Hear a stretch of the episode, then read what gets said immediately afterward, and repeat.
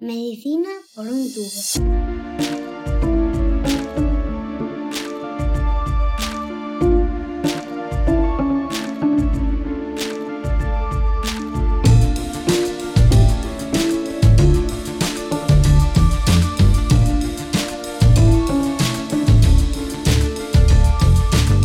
Bienvenidos a Medicina por un tubo, el podcast de Roche España en el que le ponemos voz a la salud.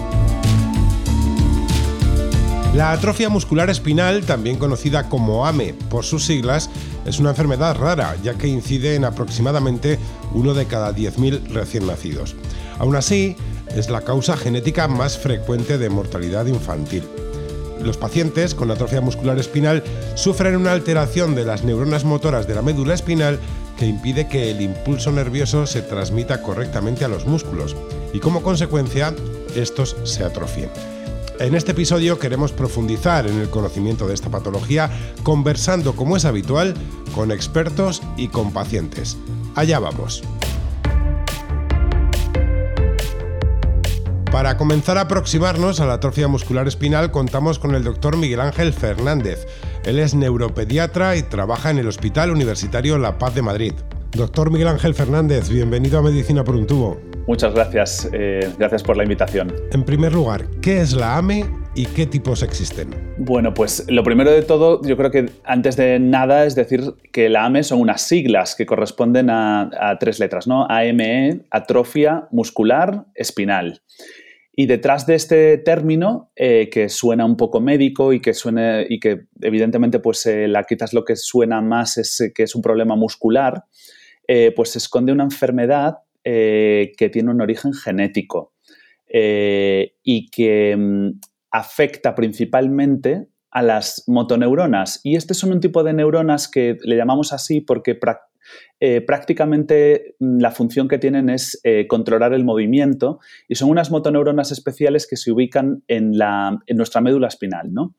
Entonces, por entender un poco lo que significa el término, eh, esto es una patología, una enfermedad eh, de origen genético en el cual eh, existe un problema en el funcionamiento de un gen que hace que esas neuronas que están en, en la médula espinal no funcionen como tienen que funcionar. Y derivado de eso, derivado de ese mal funcionamiento de esas neuronas que controlan los movimientos, pues va a haber unos problemas musculares de movimiento y una atrofia secundaria, es decir, una degeneración de los músculos que dependen de esas neuronas, ¿no? Y eso da lugar, pues, a, una, eh, a este tipo de enfermedad eh, y que tiene una particularidad que, mm, que, eh, que, es que habitualmente es una, eh, es una enfermedad progresiva. Es decir, que desde que empiezan los síntomas, los pacientes cada vez pues, van experimentando más y más dificultades, ¿no? Se van acumulando esa debilidad que sienten, se va, se va acumulando. Y tiene otra particularidad, que es que afecta a todas las edades de la vida. Eh, y quizás ahí pues, es donde podemos profundizar un poco más en, en, en qué, qué, es el AME o qué tipos de AME existen. ¿no? Le preguntaba también por eso, ¿qué tipos de AME nos encontramos? Pues eh, efectivamente, como decías, es una enfermedad genética, pero que tiene unas ciertas particularidades que a día de hoy incluso nos, nos cuesta comprender bien que hace que el inicio de esta degeneración, de, esta, de, este fallo en el funcionamiento de estas neuronas se produzca en distintos momentos de la vida y que puede afectar desde el nacimiento hasta personas adultas y que lo que va a marcar el inicio de estos síntomas pues todavía no lo entendemos muy bien. Existen algunos marcadores, algunas diferencias eh, genéticas que sí que mmm, van dando pistas sobre por qué algunas personas pueden empezar con los síntomas más tarde y otras, sin embargo, van a tener una severidad más grande, pero todavía estamos intentando entenderlo. A nivel eh, clínico, a nivel pues, nuestro médico, para entendernos, hemos eh, pues, clasificado clásicamente a los pacientes que tienen la atrofia muscular espinal en tres tipos, aunque eh, existen más tipos, tres tipos principales, por decirlo así. El AME tipo 1, el AME tipo 2 y el AME tipo 3, con otras, otros subtipos. ¿no? Eh, y básicamente antes, porque el conocimiento de esta enfermedad es anterior al conocimiento de la genética, eh, la clasificación no es genética. eh, es en base a criterios clínicos, es decir, que nosotros vemos a un paciente, sabemos la edad que tiene cuando empiezan sus síntomas, sabemos eh, los, la debilidad que, les afecta y qué hitos han podido hacer en su desarrollo y en base a eso los clasificamos. Clasificamos a los AME tipo 1 cuando hablamos de bebés que habitualmente debutan en su primer año de vida, que nunca llegan a sentarse, que su debilidad es tal que nunca llegan a poder sentarse solos. Y ese es lo que definimos como AME tipo 1. En el AME tipo 2 hablamos de aquellos pacientes en los cuales eh, son bebés también, pero que han llegado a sentarse, que han tenido un desarrollo inicial que ha arrancado, que se han llegado a sentar, y eso normalmente sucede entre los 6 y los 9 meses de edad, pero que posteriormente se han quedado ahí. E incluso empiezan a experimentar la, debilidad más adelante. Esos, eh, los pacientes que, no, que hablamos de AME tipo 2 cuando no llegan a caminar, cuando no llegan a, poder deambular o a poder sostenerse de pie. Y hablamos de AME tipo 3 en aquellos pacientes en los que el desarrollo les ha permitido llegar a ponerse de pie, llegar a caminar y la debilidad ha aparecido posteriormente, independientemente de que luego pierdan esa capacidad de deambular o no.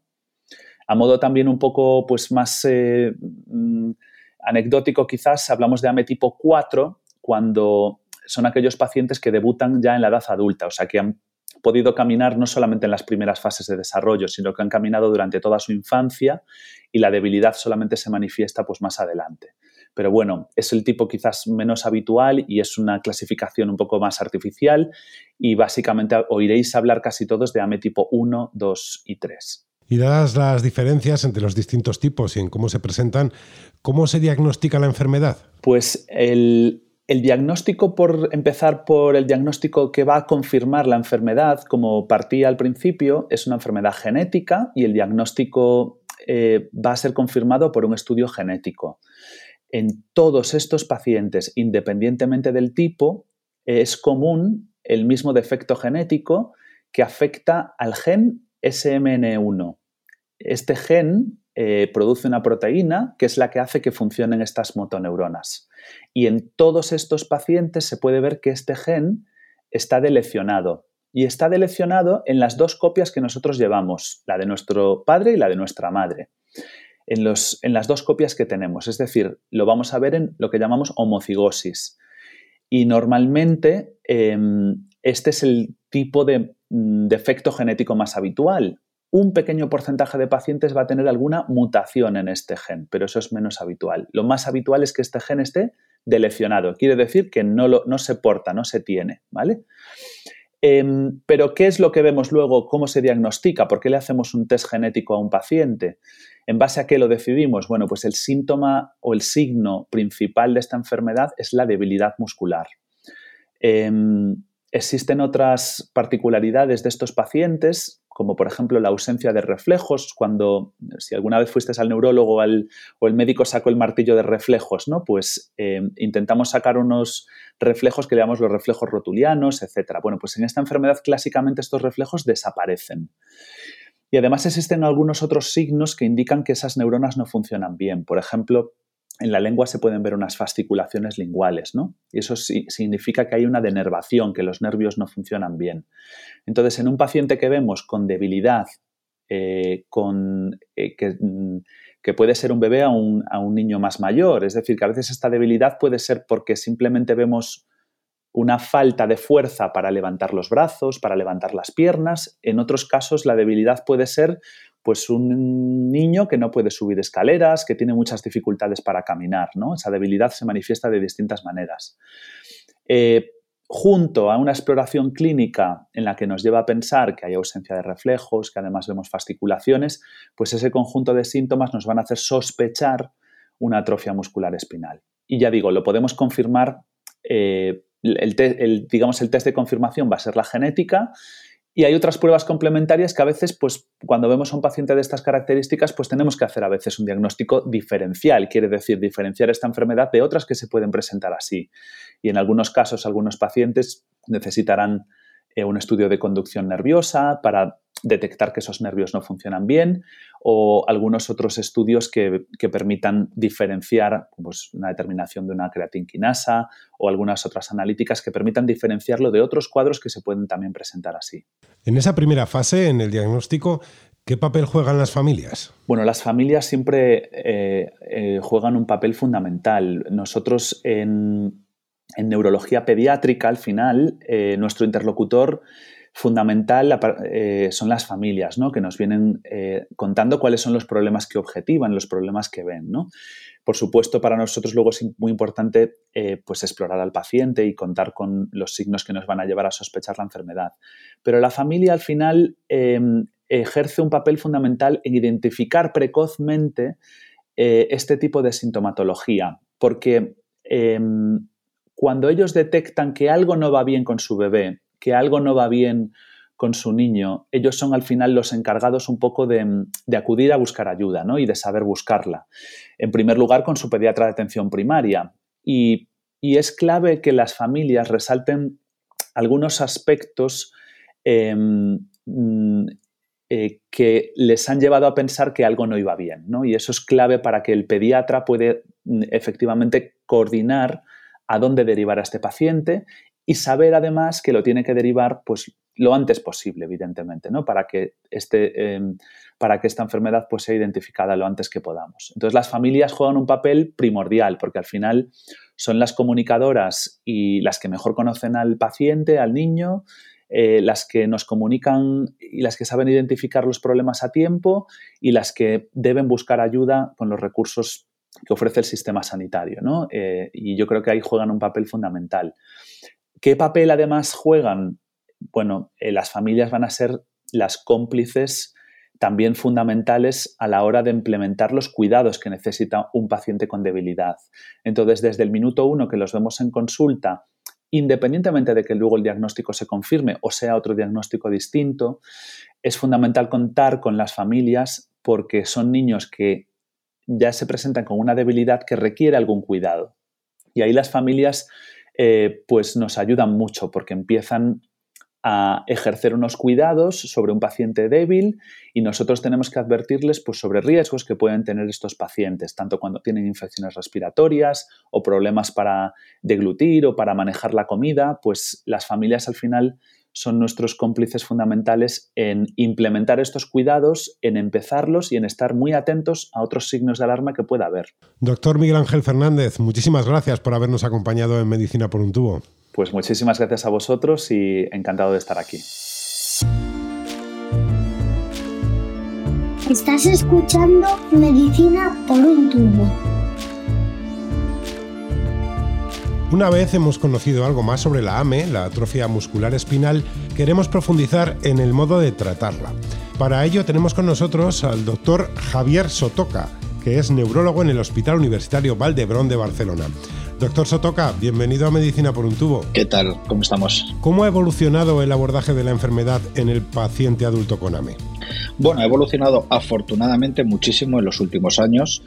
Hasta hace pocos años la AME, como la mayoría de las enfermedades genéticas, era una enfermedad sin tratamiento específico y por lo tanto era una enfermedad degenerativa, progresiva, en la cual la verdad es que tu capacidad de hacer cosas era limitada eh, era limitada, no, quiere decir que no se podía hacer nada, ¿eh? porque se puede hacer evidentemente rehabilitación, cuidados respiratorios, etcétera, etcétera, cirugía de espalda, eh, pero no había un tratamiento modulador de la, de la enfermedad como tal. Y ahora, afortunadamente, sí. Desde hace unos años tenemos diferentes tratamientos que cambian el, escenario. Ahora podemos, eh, es de las pocas enfermedades que podemos decir que podemos tratar y, de hecho, Incluso tenemos diferentes opciones de tratamiento, lo cual evidentemente es fantástico. ¿Y a qué retos nos enfrentamos hoy día en este grupo de pacientes adultos? Bueno, los retos son diferentes, ¿no? Eh, uno de los retos, como decíamos antes, es que tenemos diferentes tratamientos y por lo tanto hay que intentar adecuar cuál es el mejor tratamiento para cada paciente. Al final, como siempre decimos, y esto nos lo habréis oído decir en, yo creo que de todas las enfermedades de las que hablamos, no hay enfermedades, hay enfermos, ¿no? Eh, hay pacientes que ah, hay que adecuar eh, para cada uno de ellos lo, que necesiten, ¿no? Y una de las cosas importantes, yo creo, ahora mismo es también poder fijar eh, unas expectativas reales eh, o realistas sobre, sobre lo que podemos conseguir con el tratamiento.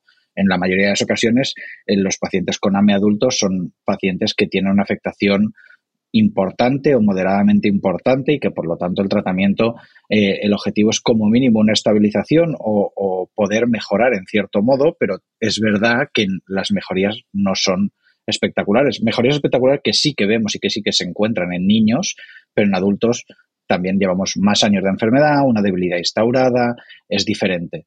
Entonces, ¿siguen existiendo retos? Claro, eh, retos de manejo, retos de eh, adecuación de tratamiento, retos de expectativas, eh, pero bueno, el escenario, como decíamos, ha cambiado afortunadamente y ojalá que esto fuera así en muchas otras enfermedades. ¿Y pueden los pacientes con AME aspirar a tener una vida plena con cierta planificación y buena calidad de vida? Yo creo, y esto pasa en muchas enfermedades, y sobre todo en enfermedades como estas que, que, empiezan desde muy chiquititos, que al final el concepto de una vida plena es un concepto muy abstracto. ¿no? Al final, uh, seguramente si nos encontramos con 10 personas por la calle, a cada una de ellas le preguntamos, ¿para ti qué es una vida plena? Cada uno te contestará una, un, una cosa diferente, ¿no? Porque al final, pues depende de tus expectativas, de tus uh, ideas, de tus sueños, de tus ganas de hacer cosas, ¿no? Entonces, ¿pueden tener una vida plena? Pueden tener una vida con la cual se sientan contentos. Yo creo que sí. Eh, y ese tiene que ser el objetivo y el objetivo tiene que ser mejorar también la calidad de vida de nuestros pacientes. ¿no? Eh, entonces, mm, ¿podemos aspirar a intentar mejorar la calidad de vida de estos pacientes? Por supuesto, sí. Una vida plena, ya digo, eso eh, es, un término difícil que dependerá un poco de cada una de, de, las personas a las que le preguntes. Pero vamos, desde luego podemos aspirar a mejorar la vida de nuestros pacientes, que eso ya es mucho. Ya que hemos hablado del pasado y del presente con ese cambio, eh, ¿cómo ve el futuro de la AME? El futuro es apasionante, uh, una vez más, ¿no? Como en muchas enfermedades eh, neurológicas, ya sabéis, ¿no? Que probablemente estamos ante la época de de los grandes descubrimientos de, las, de los tratamientos, sobre todo en enfermedades genéticas, seguramente estamos empezando a tener y vamos a tener muchos. Y en la AME, como decía, eh, somos afortunados en cuanto a que vamos un pasito por delante de otras, ¿no? Ya tenemos tratamientos, ya tenemos líneas de tratamiento que se pueden hacer. Por lo tanto, el futuro, el futuro eh, será también que nosotros aprendamos más y por lo tanto sepamos mejor como decíamos antes, ¿no? A qué paciente le va a ir mejor, qué tratamiento, qué podemos esperar, cómo tratar mejor. Y también eh, se siguen desarrollando tratamientos o complementos de tratamiento para la enfermedad y por lo tanto se siguen haciendo muchas cosas. Eh, ahora eh, se habla eh, también, y es una de las cosas que se está trabajando, en un screening prenatal, eh, que es una cosa importante, es decir, intentar descubrir uh, si a los pacientes cuanto antes mejor y esto, hasta no tener tratamiento, puede ser discutible de si esto tiene demasiado sentido o no, porque al final tampoco puedes hacer grandes cosas para cambiar, pero una vez que tienes tratamiento y tratamientos que se han demostrado que cuanto antes los apliques mejor van a ir, probablemente sí que estamos en el momento en el que podemos plantearnos hacer este screening prenatal. Y de hecho ya hay comunidades y regiones que están haciendo estudios uh, pilotos sobre esto. O sea que, bueno, ya ves que, que el mundo se mueve afortunadamente y, y, que, bueno, aquí estaremos para intentarlo mover también, ¿no? Pues doctor Sotoca, muchísimas gracias por acompañarnos en Medicina por un tubo. Muchísimas gracias a vosotros. Estás escuchando Medicina por un tubo.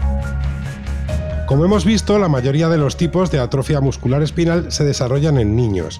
Se trata de una patología en la que el entorno, la familia, es clave. Nos acercamos de nuevo al tema buscando el punto de vista de alguien muy muy cercano al paciente. Israel Millo es padre de un niño con AME. Israel, bienvenido a Medicina por un tubo. Hola, muy buena. Muchas gracias por contar con nosotros. ¿Cómo es el día a día de un paciente con AME? ¿Cómo es el día a día de tu hijo? Pues a ver, el día a día de un paciente con AME, pues es que al final es muy disparo, porque como son todos tan distintos, aunque es la misma enfermedad, pero luego son todos tan distintos, todos tienen sus afecciones distintas. Entonces, yo en concreto voy a contar las de, las de mi hijo, la de mi pequeñito. Mi hijo tiene 8 años, es un tipo 2 y bueno, todo comienza desde por la mañana. Desde por la mañana ya hay que asistirle, hay que hacerle un, cambio desde la cama a su silla de ruedas. Hay que ponerle la, el desayuno y luego para poder ir al colegio hay que, hay que asistirle, hay que hacerle tanto su, ayudarle en su aseo, sus estiramientos antes de poder ir al cole y luego tú ya en el colegio él ahí ya se encuentra ya con sus, con sus terapeutas, está su fisio, su logo, su, su TP, que todo eso tiene que convivir con sus clases del día a día, que él está allí aprendiendo. Pero luego también aparte, para sus movimientos, sus desplazamientos, pues también tiene a dos técnicos que le ayudan allí a su día a día y últimamente hasta sus amigos de clase ya van aprendiendo y le van ayudando y a veces incluso prefiere ahí estar ahí con sus, con sus amiguitos y con sus amigas. Luego ya, pues hay que continuar. Sale del colegio y cuando le recogemos tenemos que continuar. O va a terapias a centros o lo hacemos las terapias en casa. Luego cuando acaba todo eso, están las tareas del cole, que ya está en tercero, ya aumenta. Y si hay suerte, que intentamos que siempre hay que sacar algo, jugar, que es un niño. Tiene que jugar, por favor, que entonces pero claro, también tenemos que ahora continuar con sus estiramientos, su fisio respi, con la cena, volver a poner su bipa para dormir. Y ahora, durante la noche, depende de cómo él se encuentre, te puede llamar o dos veces o 20 veces para hacerle los cambios posturales. O sea, es un continuado de 24 horas al día. Él necesita de sus terapias, cuidados, de lunes a domingo, no puede parar, tiene que estar siempre activo, activo, activo, activo. ¿Y cómo ha cambiado la perspectiva de los pacientes con AME en la actualidad con el abordaje terapéutico con el que se cuenta hoy día? Pues hoy en día ha cambiado completamente. Esto era una enfermedad altamente mortal. Algunos tipos no morían precisamente y entonces ahora con las nuevas terapias, con todo lo nuevo que está aconteciendo, estamos en una nueva etapa de la enfermedad en la cual, gracias a todos los avances que está viendo en todos tipos de áreas, está evolucionando, los niños están evolucionando favorablemente, tanto los pacientes como los familiares, como los terapeutas, día a día tenemos que inventarnos o una nueva actividad o, o, ir a una actividad que antes no pensábamos que pudieran realizar para poder ellos seguir esforzándose. Luchan increíblemente, tanto el día luchando, son, vamos, admirables. Yo me quito cada día el sombrero, tanto él como los amigos que tienen que padece la misma enfermedad, porque son todos increíbles. Eh, todavía no es tu caso, pero los niños que nacen con AME obviamente crecen. ¿Cómo crees que está establecido, cómo se prevé ese tránsito del paciente pediátrico al paciente adulto con AME? Pues yo, bajo mi punto de vista, ese tránsito de paciente a, de pediátrico a adulto es inexistente. Por la historia natural de la enfermedad, era una enfermedad infantil, era pediátrica porque prácticamente ninguno pasaba la edad adulta, entonces solamente la trataban los pediatras. Hoy en día todo se está cambiando, eh, hay una constante y continuada información, los especialistas, todos, ya sean de unas áreas o de otras, se van formando, van actualizando, porque es que cada día va cambiando, no vale lo que hoy han aprendido para mañana. Luego también lo que han ido mejorando es que no tratan a un paciente con AME, tratan al paciente X, al paciente Y con sus adversidades y es que como cada uno va cambiando, pues no le pueden tratar igual. Aunque tenga la misma afectación, no pueden. Entonces van personalizando ya las terapias, van personalizando. Y ahora todo eso hay que pasar al adulto. No existe. Si es que no, no mm, hay, todas las formaciones, todos van pediátricos al final. Entonces, muchos cuando van pasando de pediatría a adultos, piden quedarse en pediatría. Porque todos esos avances, todas esas con mejoras que han conseguido, todas esas nuevas sensaciones, temen perderla porque van a ir, van a tratarle y dicen, uy, paciente bueno y, y bueno, eh, ¿cómo le tratamos? ¿Cómo? Entonces se tiran de los libros que hay o que hubiera y le van a tratar así, pero eso no es tratar a una persona afectada con AME hoy en día. Entonces piden. Entonces lo que debería de existir es, igual que existe en pediatría, es que una, una unión de todos los especialistas que se, que se formen y se formen a la par con pediatría, que no se separen, que estén juntos porque al final tienen que darle toda esa información y si no están en una continua de, mejora y con ellos, no puede haber. O sea, es, es inexistente. ¿Y qué apoyo, qué importancia pueden tener para los pacientes con AME las asociaciones, las asociaciones de pacientes, ¿qué apoyo pueden dar a las familias? ¿Cómo trabajan? Pues las asociaciones de, pacientes al final es un gran apoyo necesario y total. Tú cuando entras en este mundo, cualquier paciente, cualquier familia, aparte de que es un mundo en el cual tú no has pedido entrar, no lo quieres realmente, tú no deseas tenerlo, o sea, tú has llegado a esto, entonces, muchas familias se encuentran al principio desbordadas, eh, desanimadas, incluso desahuciadas. Es que no, porque, claro, ¿qué tiran? del navegador de Internet para ver información. De, entonces, no mucha información puede ser muy contradictoria. al final, estas familias ya han pasado por lo que tú estás pasando, ya han recorrido ese camino y tienen una experiencia muy, muy importante. Entonces, al final, te comprenden, te conocen, te saben lo que tú necesitas. Entonces, son muy necesarias. En el caso de Fundame, nosotros somos una gran familia en la cual nos apoyamos y nos damos ideas, nos damos facilidades día a día, nos, nos conocemos, eh, nos tratamos entre nosotros, pero luego además de toda esa gran labor, hay una gran labor aún más importante y es que ellos siguen luchando porque se siga investigando, porque se siga dando a conocer, porque esta enfermedad siga continuando creciendo y que sobre todo todos los pacientes estén lo mejor cuidados posible. Y una última cosa, ¿qué consejo le darías a una familia, a unos padres que acaban de encontrarse con la enfermedad en casa? Lo primero, que, que no, no, busquen en ningún buscador, que entren en contacto con nosotros, con, con, Fundame. Hay grandes asesores, hay grandes familias, hay grandes pacientes adultos que en los cuales se les pueden dar y decir qué es lo que es esto realmente y sobre todo muy, muy, muy, muy importante, que disfruten cada día, de cada instante de con su hijo o con su hija. Israel Millo, muchas gracias por acompañarnos en Medicina por un tubo. Nada, vosotros por contar con nosotros.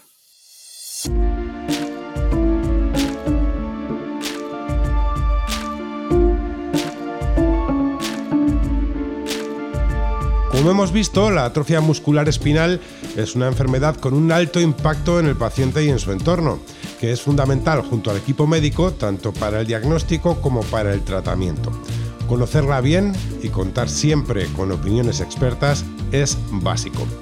En Medicina por un tubo creemos que la información de calidad contribuye hoy a satisfacer las necesidades futuras de los pacientes. Seguimos escuchándonos. Si te gusta lo que oyes, recuerda seguirnos en tu plataforma de podcast favorita. Un saludo.